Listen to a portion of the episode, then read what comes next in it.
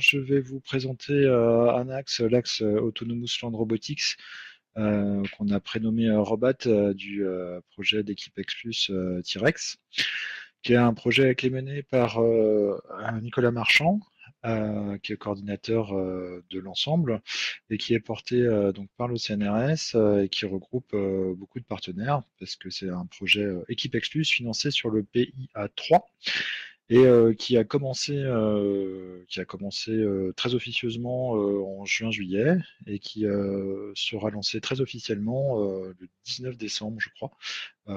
beaucoup d'entre vous, je pense, ont reçu déjà une invitation par rapport à ça. Euh, voilà. Alors du coup, euh, le projet euh, T-Rex, c'est un très gros projet de environ 15 millions d'euros, qui a pour objectif de doter la recherche française de plateformes expérimentales et d'équipements en général partagés par l'ensemble des laboratoires bah, pour amener la recherche française en robotique à un niveau d'excellence jamais atteint jusque-là, si tant est que l'on puisse encore l'améliorer. Euh, du coup, pour ça, bah, il y a pas mal de personnes pour pouvoir euh, gérer euh, différents axes. Alors, je ne vais pas les parcourir dans le détail et je serais bien incapable de donner plus de détails sur chacun des axes, mais je vais juste les nommer. donc, il y a six axes principaux et trois axes en vert transversaux.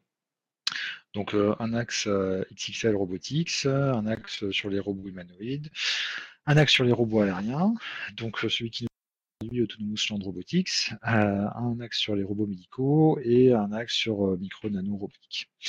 Euh, donc les trois axes transversaux par rapport à ça, puisque c'est des demandes pour tous les équipements, on va avoir besoin de, ces axes transversaux. Hein. sur le, prototypage et la conception, parce que l'acquisition d'équipements n'est pas forcément suffisante. Hein, on peut avoir besoin de développer d'autres plateformes, ça va être le cas pour euh, nous. Euh, voilà, un axe euh, transverse sur la manipulation et l'interaction, et un axe transverse Open Infrastructure qui est là pour, pour réaliser des, des infrastructures partagées et donc comme les jumeaux numériques par exemple, qui vont permettre à tous les partenaires de pouvoir manipuler les différents robots euh, déjà en simulation avant d'aller sur le terrain et euh, ensuite de mettre en place un ensemble de, d'outils qui vont permettre de faire du co-développement et de partager des datasets euh, comme ceux qu'on a pu voir ce matin.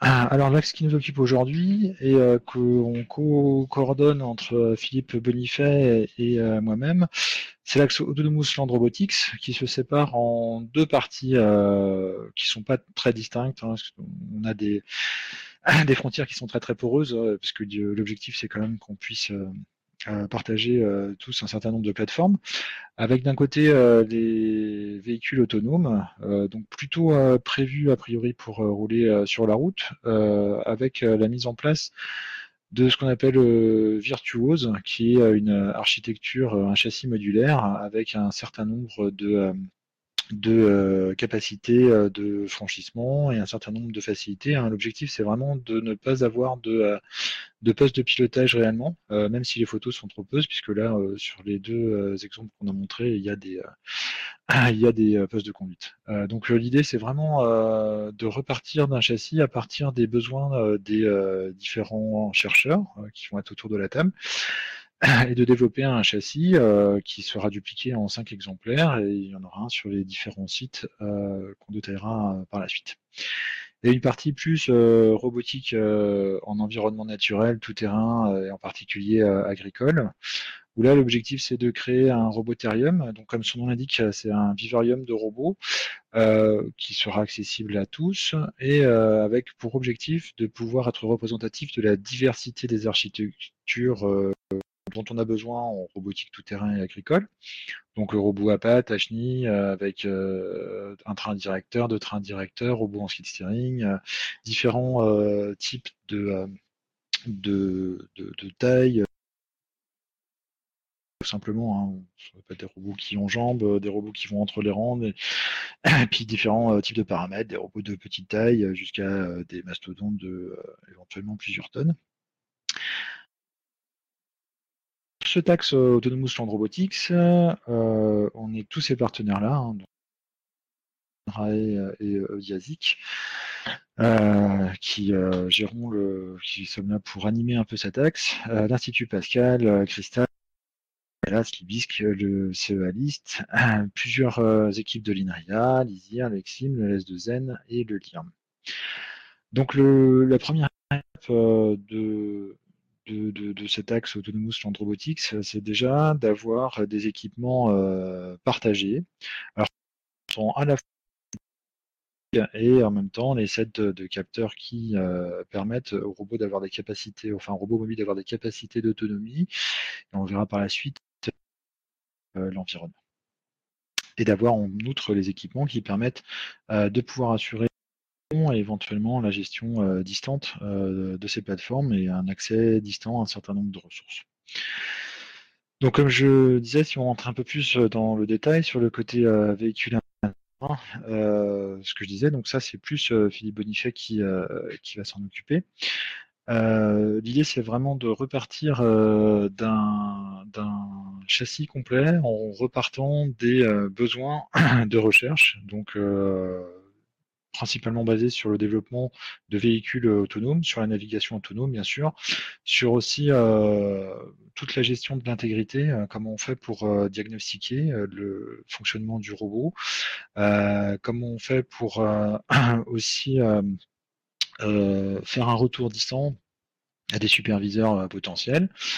Euh, et euh, comment on fait également pour développer des interfaces, euh, des interfaces entre l'opérateur, les personnes embarquées et le véhicule pour bah, que le, les personnes soient, capables de comprendre les réactions et le comportement des robots. Et il y a un volet également sur la coopération multi-véhicule. ça peut aller jusque la communication avec l'infrastructure, justement pour ces problèmes de sécurité, de navigation et d'intégrité. Alors, euh, l'objectif là, au-delà de, développer le, châssis, c'est de développer également un roof, donc un coffre de toit qui est euh, tout équipé et qui peut aussi, qui pourra aussi aller euh, sur différentes plateformes, sur différents véhicules et qui pourra être prêté entre les différents laboratoires partenaires c'est de partager aussi un certain nombre de softs, de logiciels, et euh, surtout bah, les datasets euh, et euh, les, les résultats d'essais, hein, à la fois pour pouvoir comparer différents algorithmes, mais aussi pour pouvoir alimenter les algorithmes de perception et d'intelligence artificielle pour la navigation autonome. Voilà, ça se fera avec la mise en place de safety drivers. donc, euh, les safety drivers, c'est des, euh, personnes qui peuvent être euh, embarquées et qui ont un certain niveau de connaissance sur les capacités des robots mobiles. Et ça peut être aussi la mise en place de, supervision distante. Et là, ça rejoint un aspect communication fort et qualité de service qui sont nécessaires. Et euh, l'intérêt aussi, euh, en fait, d'avoir euh, ces plateformes virtuoses, c'est d'avoir un outil de prototypage rapide pour pouvoir tester différents algorithmes de façon rapide et puis surtout sur des plateformes qui permettent la comparaison entre les différents laboratoires et qui permet surtout l'échange d'un certain nombre de briques algorithmiques et technologiques autour de ces plateformes. Voilà, alors du coup, euh, je ne suis pas le plus qualifié pour euh, détailler euh, ça plus en détail. Je pourrais répondre à d'éventuelles questions, mais si c'est des questions beaucoup trop pointues, après, il faudra malheureusement revenir vers Philippe Bonifay pour avoir un peu plus de détails. Donc voilà, n'hésitez pas à poser vos questions sur le chat, et puis on en reparlera après. Donc voilà pour euh, cet aspect euh, véhicule intelligent. En revanche, je peux vous parler beaucoup plus euh, de l'aspect robotique en milieu naturel et agricole, où là l'idée c'est d'avoir ce roboterium sur un espace partagé et un peu unique pour pouvoir jouir des infrastructures dont on dispose sur l'agro-technopole, qui est notre plateforme de transfert de, recherche et de transfert euh, qu'on a sur le site de Montoldre dans l'Allier. Euh, donc c'est une grande ferme de, enfin une grande ferme, c'est une ferme de 85 hectares. Et sur ces 85 hectares, on dispose d'un certain nombre d'infrastructures avec euh, des pistes de différentes natures, donc bitume, herbe, terre. gravier, on dispose de chemins dans des forêts, des endroits en pente, voilà. avec un certain nombre aussi d'éléments qui vont nous permettre de garantir la sécurité. Donc ça, ce côté infrastructure, il est financé par ailleurs, hein, puisque le projet T-Rex ne finance que des équipements et en aucun cas des infrastructures et finance que très peu aussi de, de ressources humaines. Donc il y a aussi adossé à ce projet d'autres moyens de financement pour alimenter le côté ressources humaines et la main-d'œuvre. Euh, et donc sur ces euh, plateformes-là, l'idée c'est de pouvoir accueillir euh, différents robots. donc certains sont déjà disponibles. Nous, on va mettre à disposition quelques-unes de nos plateformes. Donc on les voit pas toutes là, mais là on voit un robot Adapt 2E. qui est un robot qui dispose de quatre roues directrices motrices indépendantes, qui pèse 500 kg, qui a une capacité de, transport, de, de transport de 100 kg. On a aussi euh, des robots rapides, euh, donc pareil, environ 500 kg, qui peuvent aller jusqu'à 30 km heure sur des terrains accidentés, euh, qui ont deux trains directeurs, mais qui n'ont pas quatre roues directrices indépendantes, donc seulement un train avant et un train arrière. On mettra aussi en place euh, deux tracteurs électriques, euh, enfin un tracteur électrique sur les deux dont on dispose, euh, qui ont un bridge ROS qui leur permet de facilement devenir des robots. alors après, si vous êtes méga intéressé, je pourrais vous montrer des vidéos un petit peu plus tard. Où là, on est vraiment dans l'optique travaux agricoles, hein, puisque ils ont des des outils de, enfin des capacités de relevage. Donc on peut prendre des outils classiques qu'on utilise en, agriculture pour pouvoir faire des opérations euh, de façon autonome et euh, éventuellement de développer des nouveaux outils. Euh, voilà, donc ce Roboterium là, l'objectif c'est que tout le monde puisse y avoir accès. Donc ça veut dire qu'on disposera d'une bibliothèque logicielle commune déjà pour accéder aux robots, pour que les gens puissent venir mettre leur propre code sur les robots. Euh, l'objectif pour nous, bien sûr, c'est de développer euh, aussi euh, de la coopération entre les différents laboratoires et puis de travailler autour de thématiques de recherche partagées pour qu'on puisse y accéder pas de façon anarchique, hein, parce que sinon ça va être compliqué de pouvoir gérer ces plateformes. Hein, qui, dont, dont INRAE sera le garant en termes de capacité de gestion et de facilité d'accès. L'objectif, euh, c'est euh, de pouvoir euh, disposer dans les laboratoires partenaires de référents qui pourront opérer les plateformes, et puis de venir travailler autour de, semaines de défis ou de challenges, où l'idée c'est de pouvoir adosser à ces plateformes-là un travail de recherche commun, partagé, une feuille de route en termes de développement scientifique, et de venir périodiquement bah, sur une semaine un peu comme dans les challenges rose si vous connaissez, ou dans les challenges Matrix, ou enfin, dans beaucoup de challenges robotiques puisque c'est de plus en plus populaire, sur une semaine de venir travailler ensemble la résolution d'un euh, d'un verrou scientifique hein, en utilisant bah, l'algorithme de localisation euh, du LAS, euh, un algo de contrôle de INRAE, etc., etc. Sur ces plateformes-là, en pouvant les tester de façon virtuelle en amont de tout ça. Alors justement, là, on est dans une phase où on recense les besoins des différents laboratoires partenaires euh, pour pouvoir euh, bah, avoir un cahier des charges au-delà des plateformes euh, qu'on peut mettre à disposition nous, que d'autres laboratoires peuvent également mettre à disposition dans le, au sein du Roboterium. Bah, on est en train de recenser un peu les, les besoins et surtout les thématiques de recherche qui permettent de faire émerger ces besoins. Donc, on en a déjà recensé quelques-unes. ça se fait, c'est un travail qui se fait avec les laboratoires euh, partenaire, mais qui se fait aussi euh, dans le cadre de l'association euh, Robagri. Donc j'en profite pour faire un petit peu de pub, à laquelle beaucoup d'entre vous adhèrent déjà et dans lequel on a une réflexion sur les verrous scientifiques, les thématiques de recherche. Donc quelques-uns de ces verrous, hein, c'est comment on fait en milieu naturel pour pouvoir s'adapter aux différents types d'environnements, différents types de sols, adapter le comportement du robot. Donc à la fois en termes de changement de comportement, euh, sélection de mode, mais aussi en termes de réglage propre de ces comportements. Hein, comment on vient, euh, régler des paramètres de détection, régler euh, des paramètres de filtrage de Kalman ou de loi de commande, en raison de prédiction, gain de commande, etc. En fonction de la situation, parce qu'il y a beaucoup de, situations qui sont rencontrées, qui sont très différentes, de nature très très différente. Ça c'est une, une complexité à mettre en œuvre et l'accès à un roboterium permet d'avoir une collection de cas types pour pouvoir alimenter par exemple des algorithmes d'apprentissage ou pour pouvoir vérifier la robustesse des différents algorithmes en fonction de ces contextes-là un gros, euh, une grosse demande aujourd'hui sur la robotique euh, mobile en général et euh, agricole en particulier, c'est comment on peut garantir l'intégrité du, fonctionnement d'un robot mobile dans ces différents milieux justement face à cette diversité, à la fois en termes de traversabilité, comment on fait pour pouvoir travailler dans des champs alors qu'on a des des, de la végétation qui va passer probablement assez haut, hein, puisqu'il faut savoir passer au-dessus de la végétation euh, sans euh, mettre en alerte les leaders de sécurité, comment on fait pour détecter, faire de la détection de fautes euh, en fonction des cas, à travailler sur la contrôlabilité qui n'est pas garantie euh, en milieu naturel. Et de plus en plus, puisque comme vous avez entendu le président de la République, par exemple, qui parlait de la transition écologique et de comment différentes révolutions pouvaient permettre l'avènement de l'agroécologie, hein, alors la révolution numérique, euh, robotique et euh, génétique. Euh, donc, comment faire pour rentrer en interaction avec la végétation et le sol, qui sont des objets déformables, malléables?